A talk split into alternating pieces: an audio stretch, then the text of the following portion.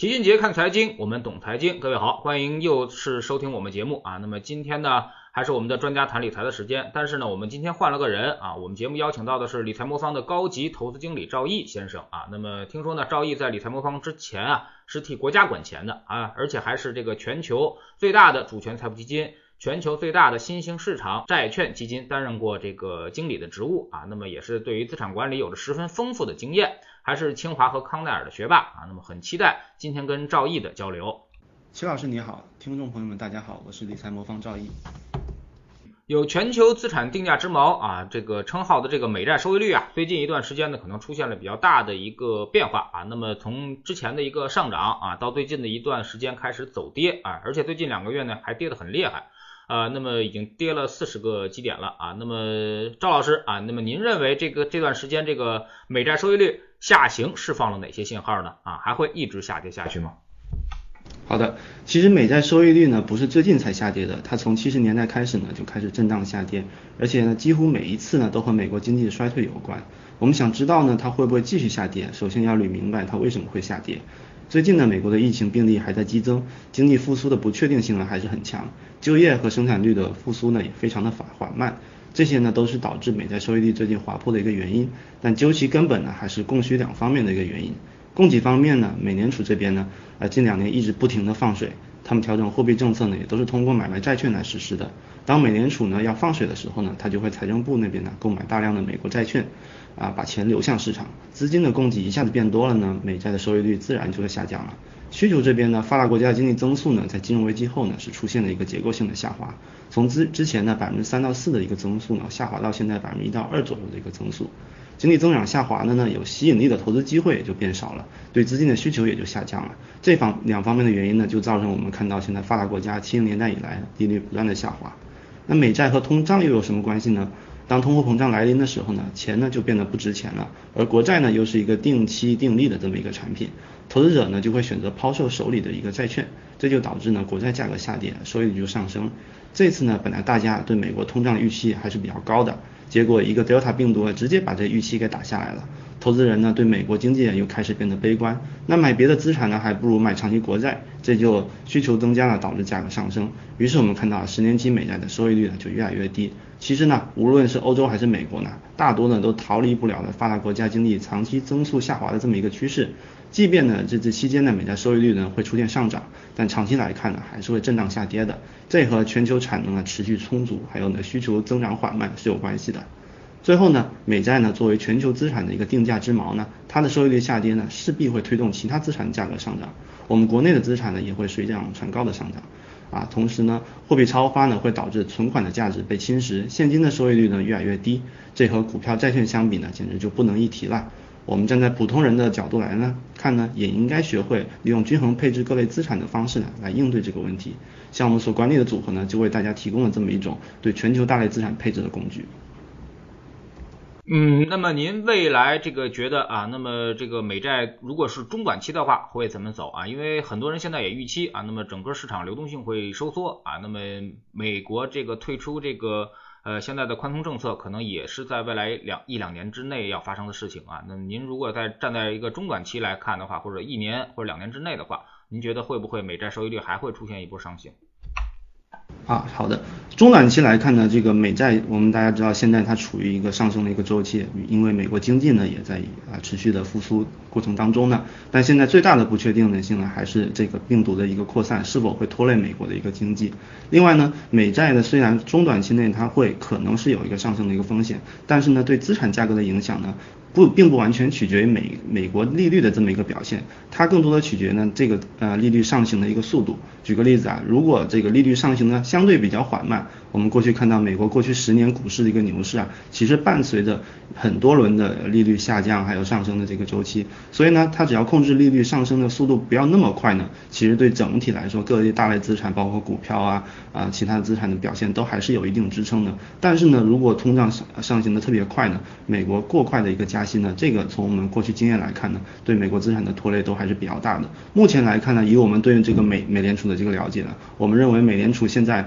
并不是急于的过快的呃利拉升这个利率，所以我们基准的一个情形判断呢，我们认为美联储还是会保持温和慢速的一个利率加息的一个呃这么一个速度啊。从这个角度来说呢，其实对我们大类资产配置来说呢，我认为并不会构成特别大的一个风险。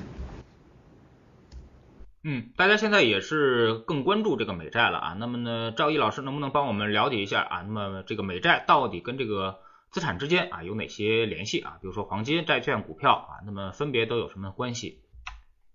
好的，美债呢是全球公认的最安全的一个资产。当美债收益率上升的时候呢，说明全球市场的无风险收益率呢都在上升，自然而然呢也会影响到全球资产的一个预期收益率。我们普通人最常投资的，比如说黄金、股票、债券呢，也不例外。比如说，我们先说黄金吧。美国国债收益率呢，尤其是十年期的收益率呢，对国际黄金价格的影响呢是不可忽视的。因为黄金本身呢是个无息资产，它没有价值，市场呢说它贵就贵，说它便宜就便宜。所以在这个市场里面，到底谁说了算呢？其实呢，对它影响最大的是它所计价货币的一个真实的收益率。我们拿美元为例啊，我们拿美债的收益率减去美国通货膨胀的一个涨幅啊，我们就能知道美元资产的真实收益率是什么了。所以我说，黄金和美债的收益的相关性是很高的。现在呢，美债收益率下行，也就是说无风险收益率下跌呢，啊，你你想不承担风险呢，你就只能获得很低很低的一个收益率。现在美国存款利率都快接近零了，这时候美债就快和黄金一样了，成为一个没有利息的资产了。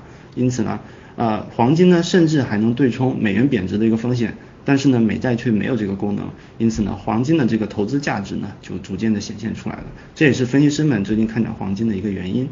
另外呢，美债收益率下行呢，对我们国家国债的收益率呢，也是会有影响的。尽管我们对疫情整体把控还是比较好的，但我们国家收益率呢，也是会跟随着美元利率走低的。央行呢，最近又超出预期来了一波降准呢，更是让债市的价格涨得很开心。三十号十年期国债收益率已经跌破百分之三，来到百分之二点八二。虽然中国国债收益率下降了，但是同期美国国债收益率仅有百分之一点二三，中美的利差呢能处在比较高的一个水平，因此呢从长期来看，我认为中国债券在全球范围内还是非常有投资价值的，大家可以参考配置。接下来我们说回股票啊，啊当美债收益率走低的时候啊，股票分红收益呢就会显得很有吸引力，人们呢就有可能会卖掉美债去买股票。因此呢，美美债的收益率下跌呢，也意味着折现率的也在下降，企业融资成本在变低，那股票的估值就可能相应的增加。也就是说呢，虽然美债收益率不会直接影响到我们 A 股的基本面，但它会间接的影响 A 股上市公司的一个市盈率的一个情况。回顾历史啊，美债收益率大幅上升的时候啊，股市发生比较大回撤的风险呢也在上升。所以呢，全球股民和基民呢都非常关心美联储到底会不会加息，美债的价格会不会上涨的问题。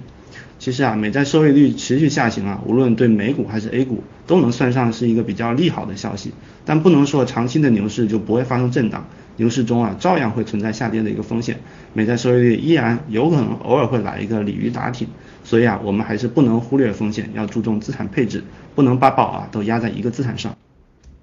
嗯，那你们现在基于这些判断来说的话啊，那么理财魔方的大类资产配置大概是怎么一个配比呢？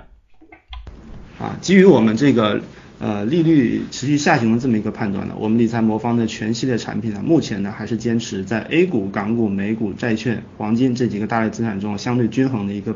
配置啊。其中呢，我们 A 股的一个占比呢，分为大盘股，还有一个科技创新类的股票，基本上一个对半的关系。咱们风险十的组合里面呢，基本上能达到百分之五十的一个占比。另外呢，港股、美股呢各占百分之十左右的一个占比，剩下是一个债券。啊，在这个均衡的表现来看呢，今年我们可以看到这个表现还是不错的。大家知道这个上一个月啊，沪深三百下跌了百分之九左右啊，但是纳斯达克上涨了百分之四点一八啊，并并且在上个月也创了新高，其中债券、黄金也都上涨了。啊，同时呢，我们 A 股的基金池呢，相对于指数也有不错的一个超额收益。在沪深三百下跌百分之九的情况下，我们跟踪大盘的基金池呢，只下跌了百分之二点三。在创业板下跌百分之七的情况下，我们跟踪这个创业板的基金池上涨百分之三点四八。所以，我们近期表现还是比较稳健的。拿风险十来看的话，七月份我们的收益是百分之零点九七，和比较基准相比呢，啊，负百分之五呢，还是高出了不少。相信我们许多用户呢，能体会到我们组合在这段时间的一个优势。呃，现在投资者对于组合来说其实并不陌生了啊，因为越来越多的地方现在都给出组合了啊。那我们看到还有一些这个呃机构啊，那么也都推出了这个 FOF 的组合的方式，甚至有的机构能推出五十只产品的一个大的一个组合包啊。那么你们跟这些组合啊有哪些差别呢？嗯，好的。首先呢，市面上呢，除了我们这种的投顾以外呢，主流的基金组合呢是基金公司在做的。我们先从产品的结构来说啊。基金公司的组合绝大部分呢都不是全市场的，所选的基金呢也是自家基金的打包，说白了其实就相当于一支自家的 FOF。从竞争上来看呢，基金公司不可能去推荐同行的一个产品，从投研角度来看呢，基金公司肯定也更了解自家的基金，就造成这么一个结果。而我们理财魔方做的是呢全民宠全市场的一个基金组合，我们除了 A 股之外呢，我们还要配置美股、港股。虽然 A 股和美股也有一定的相关性，但整体上来说呢，两个市场并不是同涨同跌的。今年的表现大家也很清楚，美股不断创新高，沪深三百年初至今呢还下跌百分之五左右，这和两国投资者的结构呢、股票指数的这个成分构成、货币政策、财政政策、经济周期的差异都有关系，而这个差异本身呢就会自动对冲掉组合的风险，而股票、债券、黄金这些资产我们也都有配，哪怕呢全球股市表现都不好，我们组合依然有别的资产能够帮用户赚到收益。另外呢，一个投资是否能长期坚持呢？其实也和投资者是否认可投资理念有很大的关系。投资者如果不认可理念呢，那经历回撤的时候就可能会动摇、恐慌、拿不住。所以我也想借这个机会呢，和大家介绍一下我们组合的一个核心投资的一个理念。我们之前说的这个收益率下行啊，货币超发，都是过去几十年来全球范围内的长周期的一个规律。在这个大背景下呢，我们通过均衡配置股票、债券、商品等长期资产呢，打败现金的概率是非常大的。比如说，我们配置最均衡的，我们新改版过后的稳健组合，经过我们长周期的一个回测，持啊持有一年的一个回正概率达到百分之百。新版智能组合全系列产品呢，持有一年的回正概率也高于百分之九十啊。因此，我们的一个核心理念呢，是我们主张让我们投资人尽可能长的持有优质优质的资产，因为从统计的角度来看呢，这些资产每一天都会为我们产生收益。如果我们过多的进行止损止盈这样的操作啊，这些操作本质上啊是把我们手上的一个生息资产呢换成现金。从长期的概率角度来看呢，损失收益的可能性呢是比较大的。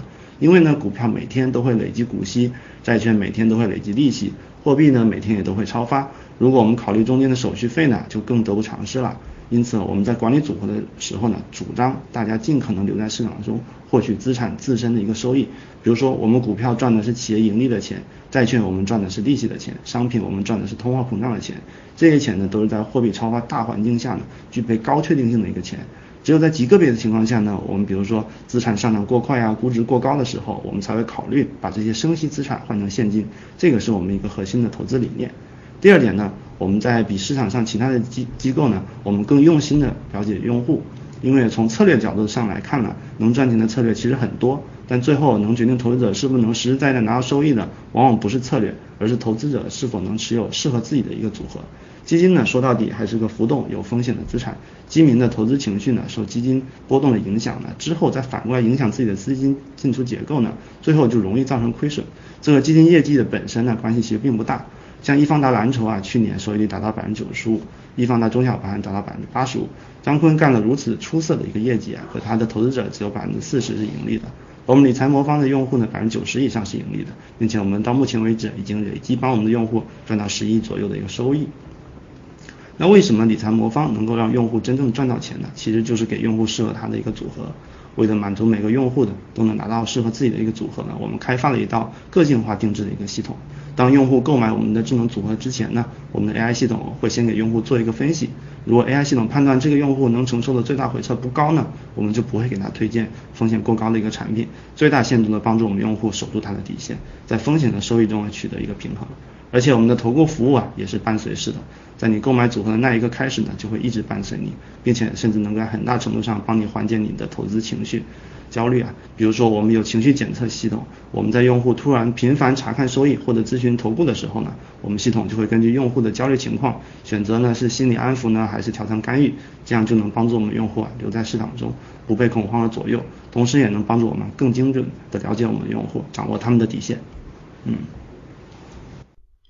呃，那么最近来说说市场吧。那么我们看到最近的市场波动还是比较大的啊，特别是这个上周的下跌，而且是结构性的分化是比较明显啊。那么新能源芯片这种都是明显的一个大涨的一个情况啊。那么在另外一方面呢，这个市场中的热点包括我们说的这个呃白酒啊，那么上周是大跌的，但是这周呢整个又都翻回来了啊。那么开始芯片开始大跌啊，那么白酒和消费又开始上涨啊。那么不知道赵毅老师怎么看最近的市场变化？好的，上周呢，因为这个教育股的这个双减政策呢，啊，股市的担忧情绪是非常严重的，A 股、港股表现都不好，直到啊这周一呢，才会有一一个比较大的一个反弹。我们的智能组合其实也受到了一定影响，但是呢，在我们的均衡配置下呢，美股、黄金、债券呢帮忙对冲的一个风险。那从这个教育股的这个事件来看呢，我们可以看到这个。这个全球资产配置的，才体现出它的一个优势。比如说，我们的教育股受到冲击的时候，投资者可能对我们在啊中概股海外上市的这个投资环境产生了比较大的一个不确定性。这时候呢，投资者可能就会遵循。啊，政策面上比较高确定性的一些行业，比如说我们国内大量鼓励的这个新能源芯片行业，在这个环境下就受益了。另外呢，海外的投资者由于面临着中国政策的一个不确定的风险呢，相反的，美股的不断创新高，因为大家可能觉得美股的这个投资确定性就更高一点。因此呢，在这个政策不确定性的这个大环境下呢，我们这个均衡配置资产的这个吸引力就体现出来了。我之前也讲到了，我们这个一方面呢，我们配配置的美股啊、债券、黄金呢，都录得一个比较大的一个涨幅。另外，我们的 A 股基金池呢，同时也是超配了一些刚才呃说的上涨比较好的一个啊行业，这也导致我们 A 股基金池呢，相对于指数，无论是沪深三百呢，还是创业板指数呢，都有比较大的一个涨幅啊。因此呢，我们最近的业绩呢，从我们七月份的业绩来看呢，是一个比较好的一个收益，超越基准大概百分之六的一个水平啊，这也是我们啊希望给用户做到的一个结果。